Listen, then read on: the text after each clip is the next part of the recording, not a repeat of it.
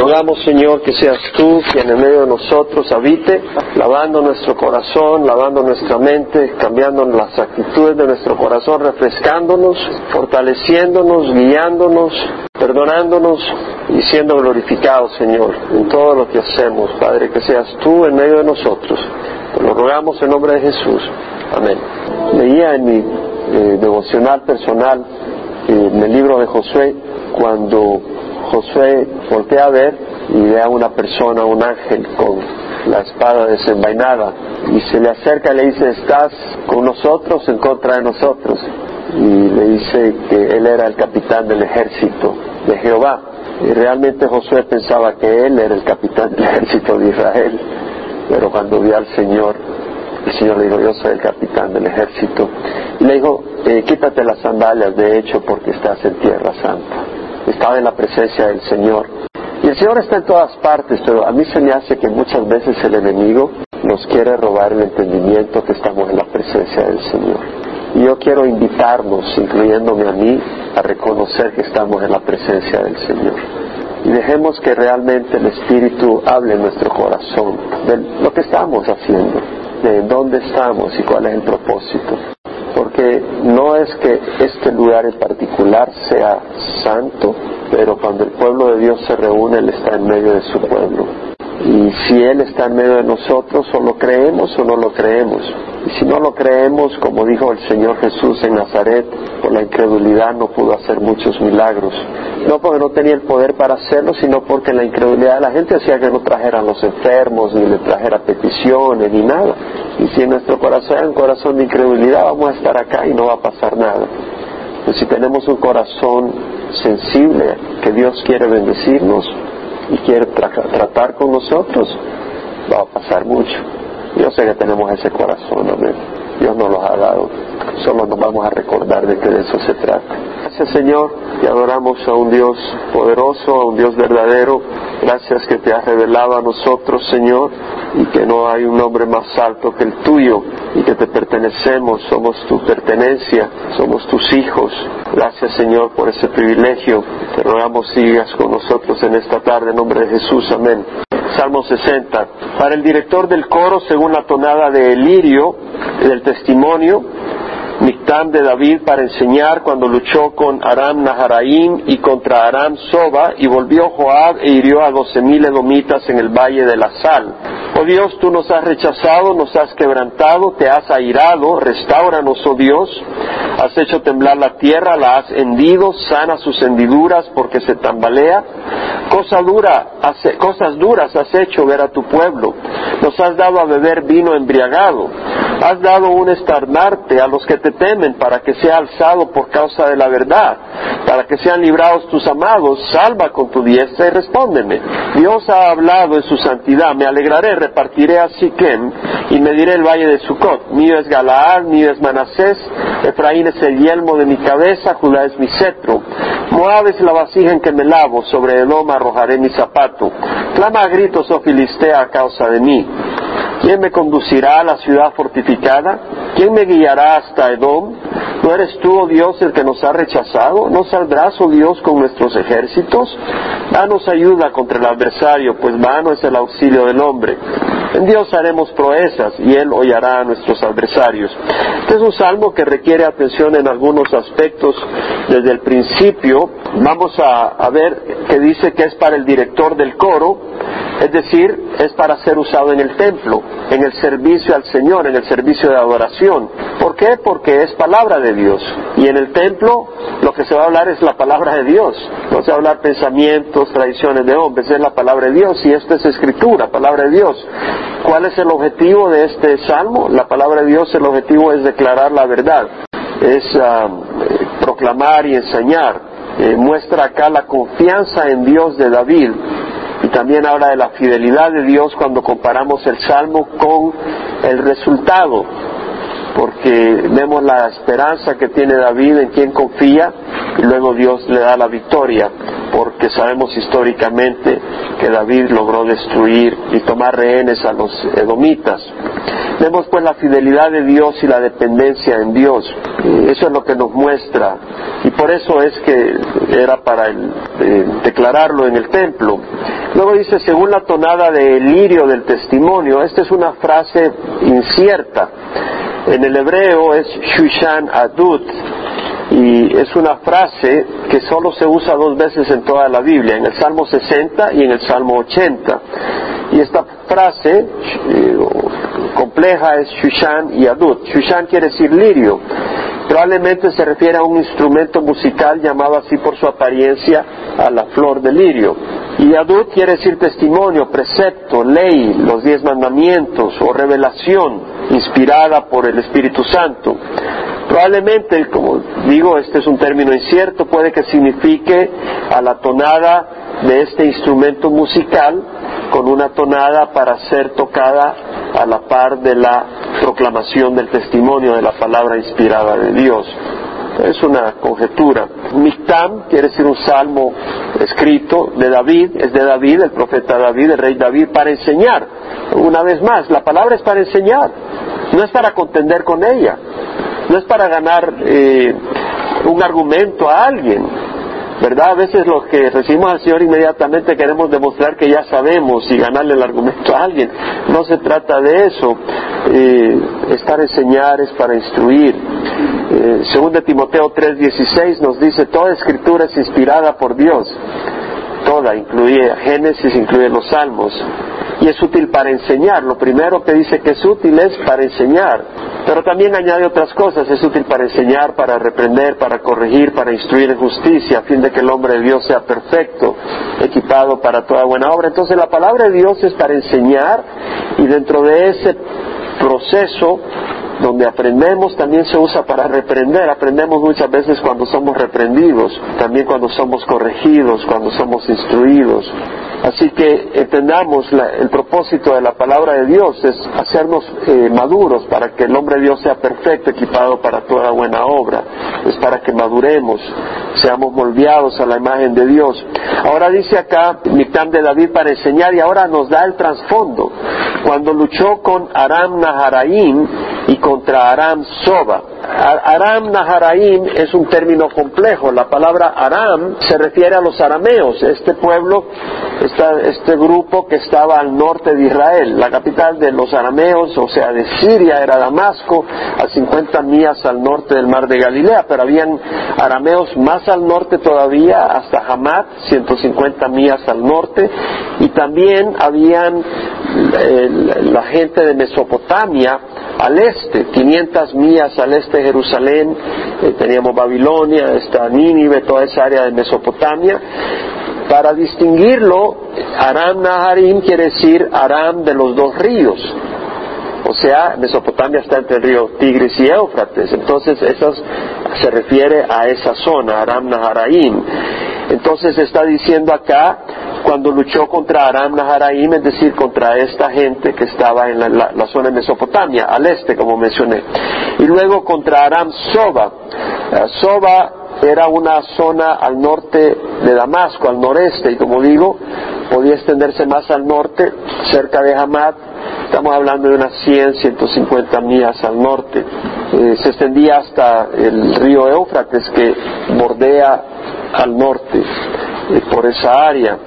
Son los arameos. Entonces eh, luchó contra Aram Naharaim y contra Aram Soba y volvió Joab e hirió a doce mil edomitas en el Valle de la Sal. El Valle de la Sal es un valle eh, que se cree que está a unas tres millas al sur del Mar Muerto eh, estaba oyendo, leyendo otro comentario que pensaba que tal vez no era exactamente a ese valle que se refiere, sino uno un poco más al oeste, siempre al sur de Israel. No hice un estudio más completo, creo que no está tan claro exactamente dónde es el lugar geográfico, pero es al sur. Entonces vemos acá que David escribe este salmo en un trasfondo de guerra. Luchó contra los arameos que estaban al norte, que estaban al este, y luchó contra los edomitas al sur. Los edomitas tenían un área de mucha fortaleza que era Petra, una zona de rocas en donde tenían su protección natural y era muy difícil desalojarlos de ahí. ¿Por qué peleó David esas batallas? Porque el Señor les había dado toda la tierra, desde el mar Mediterráneo hasta el río Éufrates al norte del mar de Galilea y al sur del mar muerto. Toda esa área se la había dado el Señor. Entonces David quería conquistar la tierra que Dios les había dado.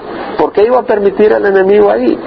Si leemos el trasfondo, podemos leer en Primera de Crónicas, bueno, vamos a ir a Segunda de Samuel capítulo 8. Mi propósito es equiparles en la palabra del Señor. Y hay áreas que son un poco complicadas y hoy voy a tratar una área un poco complicada porque tenemos que aprender, ¿no? Tenemos que conocer. En 2 Samuel capítulo 8, versículo 1 al 14 leemos el trasfondo histórico de estas batallas. Cuando dice después de esto es cuando, acuérdese que David primero fue rey en Hebrón, solo de la tribu de Judá, porque seguía en la descendencia de Saúl a cargo de las demás tribus. Pero finalmente todo el reino se consolidó y David fue rey de todas las doce tribus y reinó desde Jerusalén. Entonces cuando ya ocurrió eso, sucedió que David derrotó a los filisteos y los sometió. Los filisteos eran los pueblos enemigos que estaban dentro de la tierra prometida, en la zona de los valles y de la costa. Y David tomó el mando de la ciudad principal de la mano de los filisteos, esto es Gad, y derrotó a Moab. Los moabitas estaban al este del mar muerto, al sur de Israel. Y los midió con cordel, haciéndoles extenderse en tierra, y midió dos cordeles para darles muerte y un cordel entero para dejarlos vivos. O sea que tenía su cordel ahí, cierta longitud, y ya medía dos cordeles, los que estaban ahí se lo volaban. Y si caías cuando el cordel era el tercero, ahí te dejaban vivo. Ya andaba con cuentos David y un cordel entero para dejarlos vivos. Y los moabitas fueron siervos de David trayéndole tributo. Los moabitas fueron siervos, fueron esclavos del pueblo de Dios. David, acuérdense que estos enemigos del Señor, enemigos de Dios. David derrotó también a Hadad Eser, hijo de Rehob, rey de Soba. Acuérdense que leímos Aram Soba, los arameos en Soba.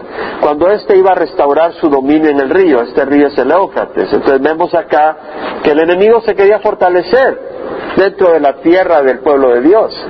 Y David dice, no, no, no, el enemigo afuera. Nosotros tenemos que sacar al enemigo de nuestras vidas. El Señor nos va a dar el poder, pero tenemos que hacerlo, no podemos quedarnos cómodos. David no se quedó cómodo viendo al enemigo en la tierra prometida, en la tierra de Israel. Él dijo, hay que sacarlo.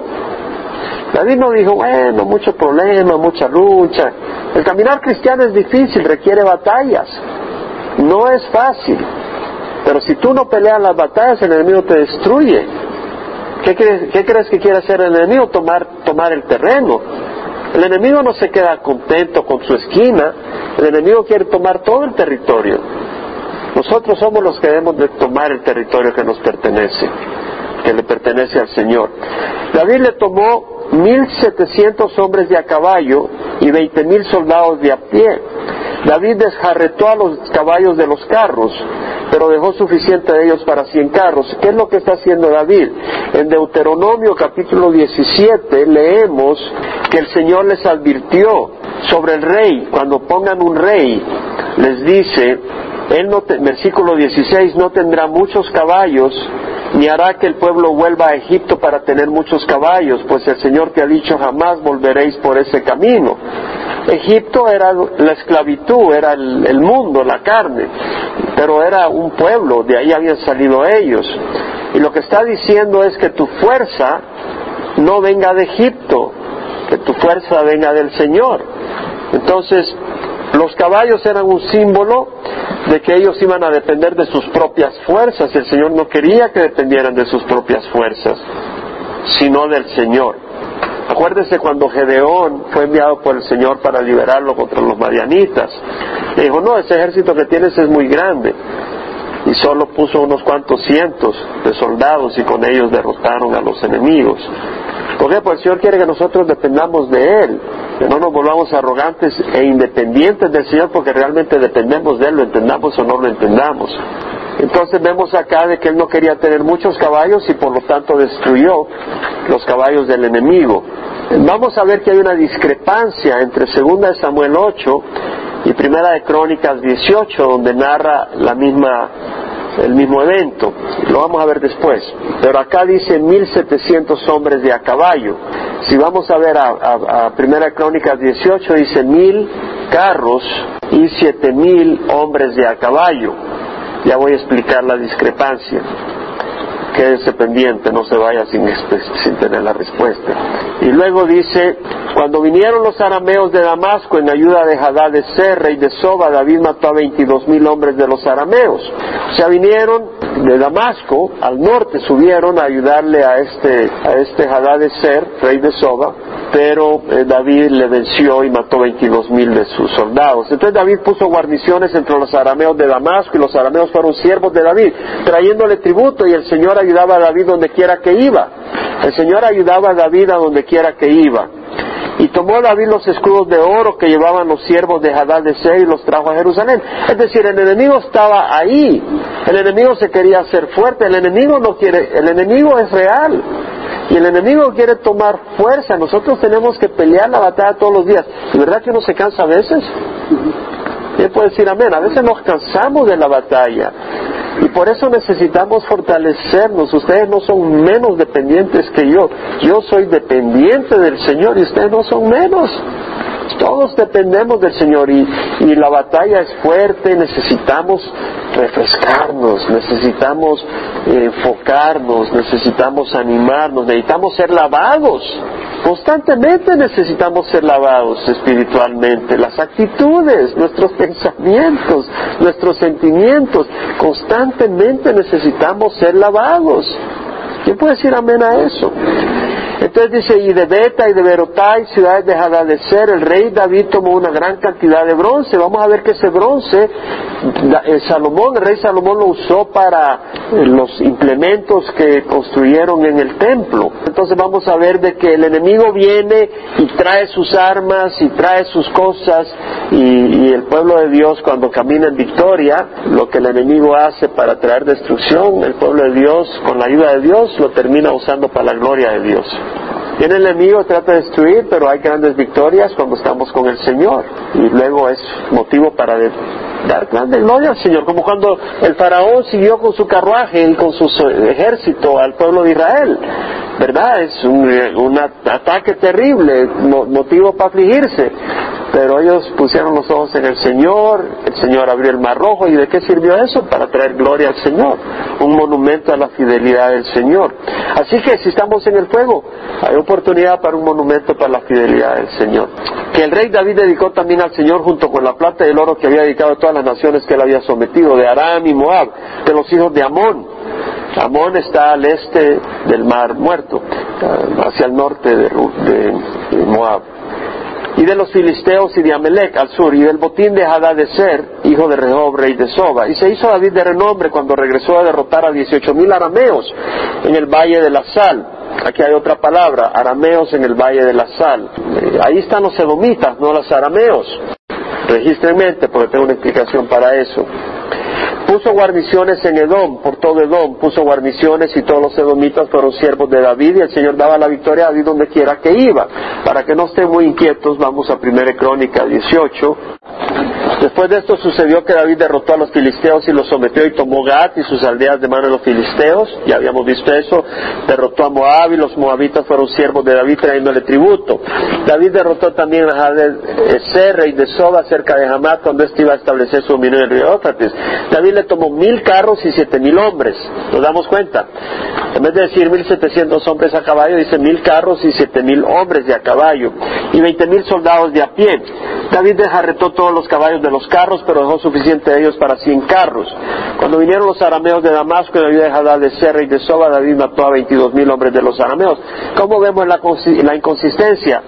Acuérdese que lo que es inspirado son los documentos originales, los manuscritos originales. Ahora, tenemos copias, no los originales, y se han hecho miles de copias a lo largo de los años.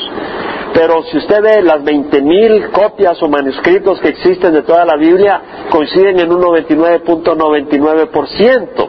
Y donde hay alguna discrepancia es en alguna cifra, en algún pequeño detallito que no tiene nada que ver con doctrina ni mucho menos. Es increíble la exactitud con que se transmite la palabra del Señor con los distintos manuscritos. Es posible cuando vemos la traducción de la King James y de la New King James, los manuscritos usados por esas traducciones dicen mil carros y setecientos hombres. Entonces es muy probable que ahí hubo un error de copista en esos manuscritos. Y es muy probable que posteriormente hubo otro error adicional y se perdió la palabra carros, de manera que terminó con 1700 hombres de a caballo. ¿Sí me explico? Entonces vemos cómo error de copista puede haber terminado de esa manera en segunda de Samuel 8, manteniendo la transparencia y la exactitud primera de Crónicas 18. ¿Me explico? No afecta a doctrina ni mucho menos es una excelente traducción, o sea, la correspondencia de toda la palabra. Y cuando vamos a ver lo de los arameos, en el capítulo 18, versículo 12, primera crónicas, dice, además Abisai, hijo de Sarbia, derrotó a 18 mil edomitas en el valle de Sal. Bueno, acuérdese de que el Salmo en la introducción habla de Joab, no de Abisai, hijo de Sarbia. ¿Se acuerda? Bueno, no hay ningún problema. Joab era el capitán del ejército y Abisai era hermano de Joab y uno de los principales guerreros del ejército de Israel. Entonces muy probablemente quien estaba a cargo de la campaña o quien fue el héroe de esa campaña no fue Joab, sino que era nada menos que Abisai. Ahí no hay ninguna contradicción, es cuestión de terminología. Y si vamos a, a segunda de Samuel, capítulo 8, habla de David y se hizo, el versículo 13, se hizo de renombre cuando regresó a derrotar a 18 mil arameos en el valle de Sal. Entonces, ¿quién era el rey? David. Entonces, el, crédito, en cierta manera, en 2 Samuel 8, es al rey de Israel, a David. Por otro lado, eh, Primera de Crónicas se refiere al héroe de la campaña, que era Abisai. No hay contradicción, ¿sí me explico? Y luego en, el Salmo 60 hace referencia a Joab porque era el capitán del ejército. Entonces no hay ninguna contradicción, ¿sí me explico? Pero vemos acá que menciona los arameos. En el capítulo 8 de 2 Samuel habla de 18 mil arameos en el valle de Sal, cuando realmente no hay arameos en esa área, sino edomitas. Y tal como lo menciona Primera de Crónicas 18, que dice, Salvia derrotó a 18 mil edomitas. ¿Qué es lo que puede haber ocurrido una vez más? Segunda de Samuel 8, un error de copista. El texto hebreo permite que la frase haya querido decir lo siguiente, cuando regresó a derrotar a los arameos y de matar a 18 mil edomitas de manera que se comió el, copista la palabra edomitas. ¿Sí me explico? Entonces no habría contradicción, se explica una vez más con un error de copista, pero no son todos los manuscritos de esa manera. El manuscrito Septuaginta, o sea, la traducción al griego, dice edomitas, no dice arameos. Algunos manuscritos siríacos dice edomitas, no dice arameo. Eh, de hecho, también está los manuscritos del Mar Muerto también. Los manuscritos del Mar Muerto tenemos la misma situación. Algunos manuscritos hebreos dice edomitas, no arameos. Estoy hablando de 2 Samuel 8, donde tenemos la discrepancia. O sea que particularmente el manuscrito usado en la vida de las Américas tiene ese, error de copista. Acuérdense que han, habido distintos manuscritos que se han usado en las traducciones. Y lo mismo en la cifra de los mil carros y siete mil hombres o mil setecientos hombres de a caballo. En los manuscritos griego y del Mar Muerto usa mil carros y siete mil hombres a caballo, en 2 Samuel 8. O sea que no hay contradicción. ¿Sí me explico? Entonces todo depende del manuscrito. Entonces, ¿por qué no menciona pastor? ¿Para qué me menciona toda esa cosa? Para que usted tenga solidez de lo que entiende. Y que no venga algún no creyente y lo ponga en jaque y usted se ponga afligido y, ¡ay, qué pasó! ¿Qué Me engañó el pastor, no me dijo que estaba mala la Biblia. No, la Biblia no está mala, fue un copista que la regó. Me explico, pero ya tenemos que hay otros manuscritos que no hay ninguna contradicción. Amén, claro y entendido. Bueno, ya le dimos vuelta a eso, ahora sigamos tranquilos en 2 Samuel. Perdón, Salmo 60. Seguimos con el Salmo 60. Ahora, entendamos que David peleó las batallas del Señor. Y como hablaba de Josué 1, cuando mencioné este varón eh, que entraba a pelear las batallas, el Señor cuando comisionó a Josué le dice, no te lo he ordenado yo, sé fuerte y valiente, no temas ni te acobardes, porque el Señor tu Dios estará contigo donde quiera que vayas.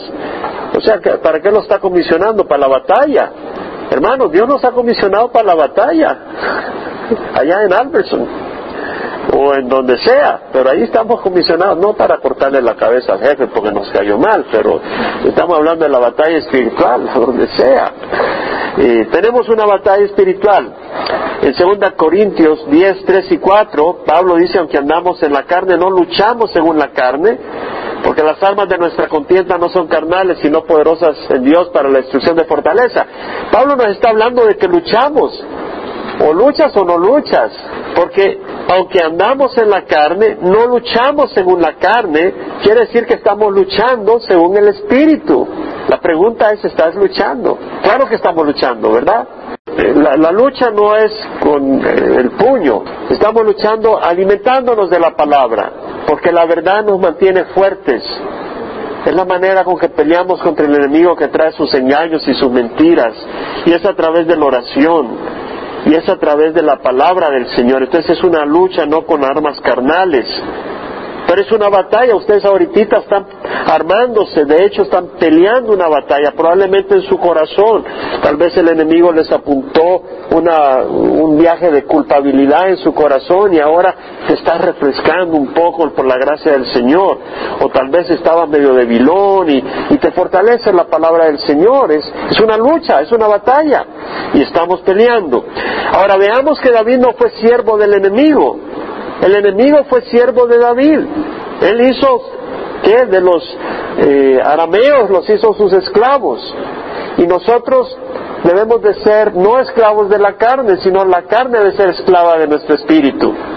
Leemos en Juan 8, 31, 34 que a los judíos que habían creído en Él, en Jesús, Jesús les dijo, si vosotros permanecéis en mi palabra, verdaderamente sois mis discípulos y conoceréis la verdad y la verdad os hará libres. Y ellos le respondieron, ¿cómo nos dices que seremos libres? Nunca hemos sido esclavos de nadie, somos descendientes de Abraham, jamás hemos sido esclavos de nadie. Y Jesús le dijo, bueno, el que comete pecado es esclavo del pecado. Y el esclavo no queda en casa para siempre, pero el Hijo permanece para siempre. Y si el Hijo os hace libre, seréis verdaderamente libres. ¿Qué está diciendo el Señor? De que el pecado, la carne, ¿verdad?, nos puede esclavizar. Necesitamos del Señor y Él nos hace libres. Como dice Romanos 6:14, el pecado no tendrá dominio sobre vosotros, porque no estás bajo la carne, no estás bajo la ley, sino bajo la gracia. No tenemos que ser esclavos de la carne. Entonces veamos el Salmo, dice, oh Dios, tú nos has rechazado, nos has quebrantado, te has airado, restauranos, oh Dios. Un momento, ¿dónde, ¿dónde leemos de la derrota de David? No leemos de la derrota, pero este Salmo que lo ha escrito David nos muestra que en esas batallas la pasó apretada en algunos momentos. La pasó muy apretado, la vio muy negra en algunos momentos y le dijo, nos has rechazado, nos has quebrado, te has enojado, restauranos, oh Dios.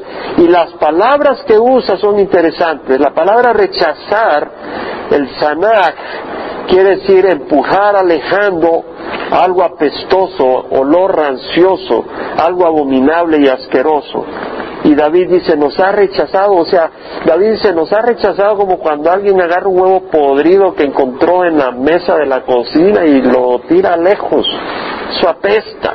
Y así nos ha rechazado. David así se sintió.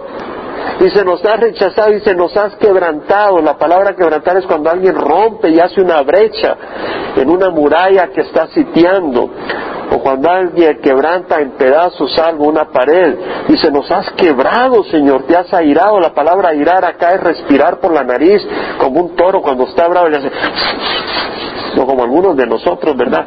Entonces, oh Dios, nos has rechazado, nos has quebrantado, te has airado, restauranos, oh Dios. La palabra restauranos es tráeme de nuevo a la condición donde estabas conmigo, Señor, me tenías bien y ahora me has quebrado. David se sintió en la batalla, ¿no te has sentido así a veces? Qué bueno, ya no estoy solo, yo creí que yo era el único, qué bueno, qué bueno, ¿verdad? Que estamos en el mismo paquete. Ah, ahora uno dice, pero ¿qué hiciste, David? Bueno, yo creo de que el Señor, número uno, ha haber traído grandes dificultades en la batalla en algún momento y eso hizo primero reconocer David en su corazón que no la tenemos hecha por nosotros mismos que realmente no ganamos las batallas por nuestra justicia o porque ya llegamos, sino que realmente dependemos cada día de la gracia de Dios, se nos puede olvidar. Se nos puede olvidar que no hay nadie, nadie acá que pueda decir, es que yo impresioné a Dios, por eso me está yendo bien. Porque lo llegaríamos a decir el Señor, nos quebranta. Y cuando nos empieza a quebrantar, empezamos a recordar lo malvado que somos y a pedirle al Señor perdón y ayúdame y cámbiame y transfórmame. Y empezamos a ver todas nuestras debilidades. Empezamos a ver que no somos monedita de oro. Bueno, antes era, pero todavía eres un poquito. Todavía, ¿verdad? Decíamos, antes era como que si ahora ya llegaste a la perfección non plus ultra. No, todavía hay esos defectos y tenemos que decir al Señor, Señor, nos has quebrantado, sí me duele, Señor. Y bueno, y luego dices, has hecho temblar la tierra, la has hendido, sana sus hendiduras porque se tambalea. Es decir, es probable que en alguna de esa batalla, pienso yo, aunque algunos comentarios que leía decía que David estaba usando una terminología poética, yo creo que no, yo creo que empezó el Señor a mover la tierra en alguna de esas situaciones, que David iba a preparar su batalla o algo, y se abrió la tierra y, tal vez alguno que otro de sus soldados se vino para abajo y David pegó de grito, dijo, Señor, ¿qué estás haciendo? Has hecho temblar la tierra, la tierra se tambalea, estamos en medio de la guerra y en vez de ayudarnos traes un terremoto y, y se me están muriendo y enterrando mis tropas. Y luego dice, cosas duras has hecho ver a tu pueblo, es decir, David reconoce que Dios está en control. Para mí eso es una bendición. Mucho tiempo pasé yo sin entender esta verdad bíblica. Mucho tiempo, demasiado tiempo. Hasta un día que llegué a entender que Dios está en control de todo lo que te pasa. De todo. Hasta cuando sopla el viento por aquí o cuando cayeron unas tringuitas de agua, Dios está en control. Nunca se me olvida en la tierra preciosa de mi querida hermana, íbamos caminando con un obispo y empezó a compartir cómo eh, en un tiempo de mucha dificultad, él tenía su buen negocio y había hecho bastante dinero con su negocito de carpintero, pero cuando vino al Evangelio dejó eso y cuando vino un tiempo muy difícil y le nació su bebé no tenía ni leche para el bebé, tenía que darle agua con azúcar. Y me acuerdo que cuando empieza a decir eso, él se trabó la garganta recordando eso y cayeron unas gotas de agua. No, no estaba lloviendo cayeron unas gotas de agua y cayeron sobre el parabrisa. Y yo recuerdo con tanta claridad que le dije, ¿sabes qué? Esas son gotas del Señor, porque el, el corazón del Señor se quebrantó. Y, yo recuerdo que teníamos un momento tan especial, tan especial eh, con este hermano, eh, muy lindo. Así que ah, nuestro Dios nos ama y nuestro Dios tiene en control todas las cosas, todas las cosas. Entonces yo creo que esas gotas eran del Señor. Yo creo que el Señor tiene control hasta de cada gota de agua que cae en la tierra, en el momento que cae y dónde cae.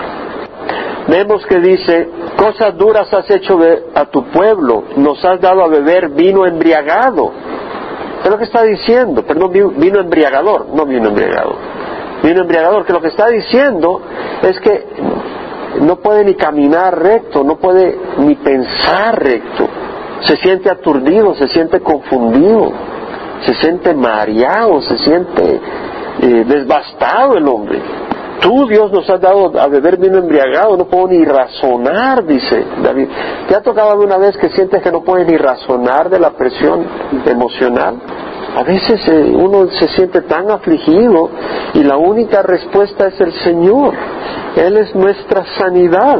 Dice, has dado un estandarte a los que te temen para que sea alzado por causa de la verdad, para que sean librados tus amados. Salva con tu diestra y respóndeme. Es importante ver acá que David en la crisis busca al Señor. Algunas personas en la crisis se alejan del Señor, ¿cierto? Eso es lo peor que puedes hacer. Cuando te está yendo mal, cuando estás siendo tentado, cuando estás que no quieres que ni te toquen, es cuando más hay que acercarse al Señor. Buscar, agarrar la Biblia, y no alejarse del Señor. Y David lo hizo. David lo hizo, se acercó al Señor en su crisis. Eh, en 1 Pedro 5, 6, Pedro dice, humillados bajo la poderosa mano de Dios, para que Él los exalte a su debido tiempo. ¿Qué está diciendo? A veces la mano de Dios es pesada. No lo dijo David, nos estás quebrantando, nos has rechazado, nos has quebrado, te has enojado con nosotros. Y, el Señor dice, David dice, eh, perdón, Pedro dice, humillaos bajo la poderosa mano de Dios. No levantes tu mano contra el Señor. Humillaos bajo la poderosa mano de Dios. Vete a Santiago 4, 8 al 10. Entonces mira lo que dice Santiago, acercaos a Dios y Él se acercará a vosotros. Y luego dice, limpiad vuestras manos pecadores y vosotros de doble ánimo purificad vuestros corazones. Es decir, cuando está la crisis es una buena oportunidad para acercarnos al Señor, ¿no? Y es una buena oportunidad para limpiar nuestras manos. No estoy hablando de usar agua con jabón. Estoy hablando de, de examinar nuestro corazón y decir, Señor, realmente tal vez tú estás usando esto para ayudarme a reflexionar y quieres limpiarme un poco en alguna de mis malas movidas. Quieres eh, eh, limpiarme de algunas maneras que tengo y, ahí me estás ayudando a reflexionar. Entonces dice, eh, y vosotros de doble ánimo, purificad vuestros corazones, afligíos, lamentad y llorad, que vuestras risas se tornen llanto y vuestro gozo en tristeza. ¿Por qué? Tal vez hemos estado muy felices y todo bonito hermano, bonito hermana, todo va bonito. De repente viene una crisis y es porque el Señor está diciendo, tú estás, estás riéndote y, estás robando en el trabajo. Y todo bonito hermano y hermana y te estoy llamando la atención pues no te estás dando cuenta, pero cuando viene la crisis uno dice, Señor, ¿qué te he hecho? Y uno empieza a pensar, sí, la verdad es que la estoy regando perdóname Señor, uno como que se vuelve más sensible, ¿no? Humillados en la presencia del Señor y Él los exaltará, dice Santiago. Cuando viene la disciplina del Señor no es tiempo para excusas, sino para que busquemos a Dios y busquemos su perdón. Ahora David acude a Dios para la restauración. Él entiende que Dios tiene planes buenos para él. Yo sé los planes que tengo para vosotros. Planes de bienestar y no de calamidad. Para daros un futuro y una esperanza, dice Jeremías, ¿no? Me buscaréis y vendréis a rogarme y yo os escucharé. Perdón, me invocaréis y vendréis a rogarme y yo os escucharé. Me buscaréis y me encontraréis cuando me busquéis de todo corazón. Eso fue lo que hizo David, ¿no? David estaba buscando al Señor de todo corazón en la crisis y él estaba en la batalla, estaba en la batalla del Señor, estaba peleando las batallas del Señor. Pero en medio de las batallas del Señor hubo esas luchas, esos golpes. Has dado un estandarte a los que te temen para que sea alzado por causa de la verdad, un estandarte, una bandera. En otras palabras, David está diciendo, nos has dado una bandera, nos has hecho un ejército, bajo tu bandera, bajo la bandera del Dios de Israel. Es decir, nos has llamado como un ejército. Ahora mira lo que dice, has dado un estandarte a los que te temen. Es decir, a los que honran al Señor, a los que adoran al Señor. ¿Verdad que hemos estudiado en Romanos 1 el problema de no honrar a Dios, de no, de no considerarlo, de no, de no temer su nombre? Isaías 66, 2 dice, a este miraré, a que es humilde y contrito de espíritu y que tiembla ante mi palabra. Tú no me digas que tiemblas al Señor si no te importa la palabra de Dios. No podemos decir que tenemos temor de Dios si la palabra de Dios dice algo y no te importa te pones tú y tu razonamiento por encima de la palabra de Dios. Cuando la palabra de Dios te dice, haz algo y tú no lo haces. Si la palabra de Dios me dice a mí, haz algo, o, eh, o la palabra de Dios me reprende, el Espíritu me reprende, me dice, Jaime, mira, cuídate en esta área, y yo no tomo en serio esa advertencia del Señor que es de acuerdo a su palabra, no estoy mostrando temor de Dios. Yo voy a mostrar que temo, respeto, honro a Dios cuando honro su palabra. Muy importante. Ahora nosotros tenemos un estandarte y ese estandarte es Cristo, mis hermanos. Has dado un estandarte a los que te temen para que sea alzado. Cuando proclamemos en alto a Jesucristo en nuestras vidas, que no nos avergoncemos del Señor con nuestros vecinos, que lo exaltemos en alto acá cuando venimos a adorarlo con la guitarra, cuando los domingos venimos, vengamos temprano para adorar y exaltar su nombre en la adoración y en la alabanza. Ese es exaltar a Jesucristo. Él es nuestro estandarte. Pero vamos a exaltar a Jesucristo no para que nos ayude a hacer fechorías, sino para hacer la verdad, ¿no? Para que sea alzado por causa de la verdad. ¿Cuál es la verdad? Es decir, buscar el reino de Dios y su justicia en nuestras vidas y en, este mundo, porque ese es el mandato del Señor, ir y hacer discípulos de las naciones, bautizándolas en el nombre del Padre, el Hijo y el Espíritu Santo y enseñándolas a obedecer lo que os he mandado.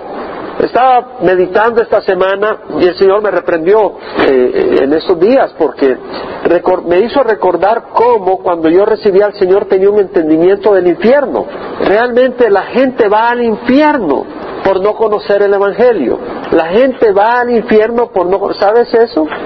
Lo entiendes en tu mente. Recuerdo cómo cuando yo recibí al Señor, yo me ponía a ver un programa de televisión y me, desesperaba, pues decía, que no se dan cuenta que se van a ir al infierno.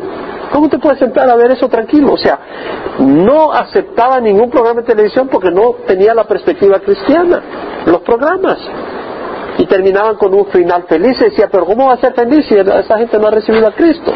Tenía una pasión tremenda, pero ahora que el Señor me llamó a enseñar el consejo completo de la Escritura, que es muy importante, como que se me ha olvidado la importancia. No es que no me interese y, hago llamados cuando hay reuniones para que reciban a Jesús, pero, pero hermanos, como que he perdido un poco esa pasión que tuve cuando recién vine el Señor. Y bueno, ya ayer, cuando el Señor me habló, le caí encima a alguien y recibí al Señor. Por ejemplo, te tengo que pedir perdón, le dije, porque no te he dicho que sin Jesús te vas a ir al infierno. Así le entré con los dientes. le dije, mira, yo cuando recibí al Señor yo entendía eso. Y yo por andar de amable y por cariñoso contigo, realmente con tanto tacto no te he dicho que te vas a ir al infierno. Al Señor, gloria a Dios. Y yo digo, eh, eh, y necesito ser reavivado en eso. Porque a veces, oh, vamos a mandar estos Biblias para allá y vamos a armar estas cosas. Bueno, ¿y qué pasó con los que están yendo al infierno alrededor nuestro? Y a veces queremos ser tan suaves y dulces para que no se ofendan, ¿verdad? Aprendemos a ser tan perspicaces. Y bueno, van a pasar 20 años y nosotros muy dulcitos con ellos para que no se ofendan y van a ir al infierno. ¿Cierto, mis hermanos? Tenemos que cuidarnos. Entonces, hermanos, Dios nos ayude. Es tiempo de despertarnos. Vemos acá que dice entonces, eh, Dios, bueno, para que sean librados tus amados, salva con tu diestra y respóndeme. David está pidiendo que Dios responda. Y luego dice, Dios ha hablado en su santidad, Kodesh, que quiere decir templo o santidad, el estar apartado. Dios está apartado de la maldad del hombre. Dios es apartado y mora aparte del hombre porque el hombre está lleno de mentira, de hipocresía, de engaños, falsidades. Dios no tiene nada que ver con eso y Dios es justo. Y Dios ha prometido ser fiel a su pueblo que le teme. Dios es fiel. Dios es fiel a su pueblo. Entonces, porque Él es fiel, Dios le habla a David y David dice, Dios ha hablado en su santidad, Dios me ha hablado y le ha prometido victoria. Entonces dice, me alegraré, repartiré a Siquem. Siquem queda en, el lado oeste del río Jordán, al centro de Israel. Y luego y mediré el valle de Sucot, que queda al este del río Jordán. Mi es Galaad, al este del río Jordán. Mi es Manasés, al este y al oeste del río Jordán. Efraín es el yelmo de mi cabeza, al norte de Judá. Judá es mi cetro. De ahí reina y reinará Jesús. Moab es la vasija en que me lavo, está hablando en forma despectiva de los moabitas, de que el área de Moab quedará en manos de ellos. Y sobre Edom arrojaré mi zapato, está hablando en forma despectiva de Edom. Clama a gritos, oh Filistea, a causa de mí, está hablando de que toda esa área le pertenece al Señor y el Señor se la está dando. Entonces dice ya con, con fe, dice David, ¿quién me conducirá a la ciudad fortificada? ¿Quién me guiará hasta Edom? ¿No eres tú, oh Dios, el que nos ha rechazado? David lo dice, tú nos has rechazado, Señor, pero ¿a dónde voy a ir para lograr la victoria? Estamos en guerra, estamos en la batalla.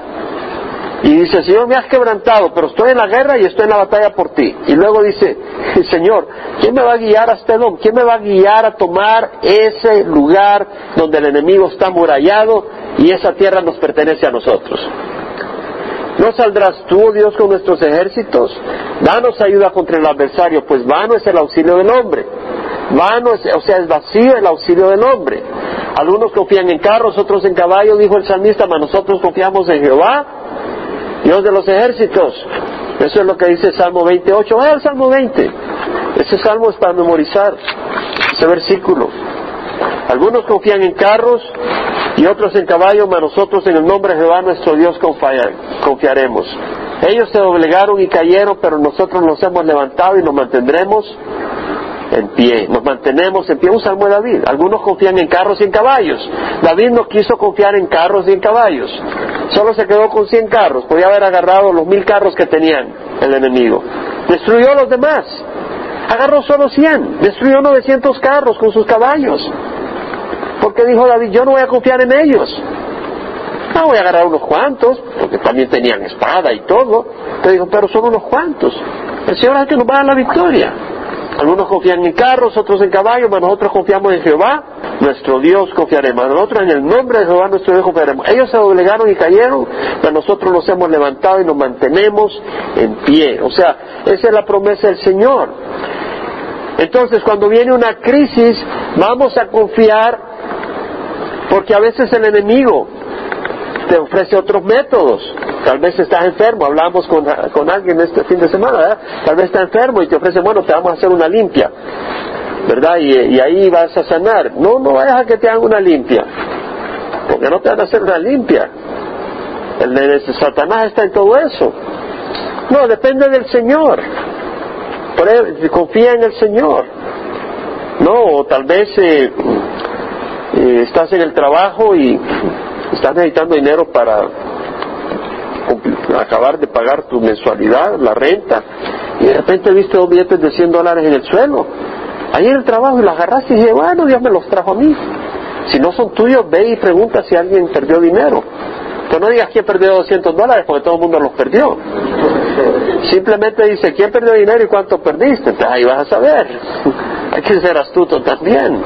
Pero entendamos que vamos a confiar en el Señor o nuestras propias astucias. Y luego dice el salmista, en Dios haremos proezas y Él hollará a nuestros adversarios. ¿Y qué pasó? Vencieron a los edomitas, los derrotaron, dice la palabra del Señor. Lo, dice segundo Samuel 8 y lo dice primera de Crónicas 18. Así que en Dios haremos proezas. Esa es la promesa del Señor. ¿Y cuáles son las promesas del Señor para nosotros? Primera Corintios, Segunda Corintios 2, 14. Gracias a Dios que en Cristo siempre nos lleva en triunfo. Gracias a Dios que en Cristo siempre nos lleva en triunfo. ¿Podemos decir eso? Gracias. a Dios que en Cristo siempre nos lleva en triunfo y por medio de nosotros manifiesta en todo lugar la fragancia de su conocimiento. Porque fragante aroma de Cristo somos para Dios. Aroma de vida para vida y aroma de muerte para muerte. Para unos olor de vida y para unos olor de muerte. Para los que están pereciendo somos olor de muerte, para los que viven en Cristo somos olor de vida. Para estas cosas, ¿quién está capacitado? Dice Pablo. Pero en Cristo lo estamos. La promesa, gracias a Dios que en Cristo, ¿qué dice? Siempre nos lleva en triunfo. Gracias a Dios que en Cristo, ¿qué dice? Siempre nos lleva en triunfo, siempre. Y Filipenses 4.3, todo lo puedo en Cristo que nos fortalece. Es la promesa del Señor. Y uno de Juan 5.4, todo el que nació de Dios, vence al mundo. Es una promesa del Señor, ¿cierto? La vamos a tomar, ¿no? Vamos a hacer la oración. Padre, te rogamos que esta palabra que tú nos has dado sea para lavar nuestra mente, nuestro corazón, fortalecer nuestro camino, lavarnos, Señor, para que nuestra vida pueda ser moldeada y produzca fruto para tu gloria, Señor. Ayúdanos, Señor, gracias por mostrarnos una vez más que el camino no es fácil, que necesitamos perseverar y tú nos muestras, Señor, por tu palabra todo esto. Te damos gracias, bendice este día, esta noche, bendice el resto de esta semana y por toda necesidad de cada hogar, Señor, necesitado en la congregación. En nombre de Jesús, amén.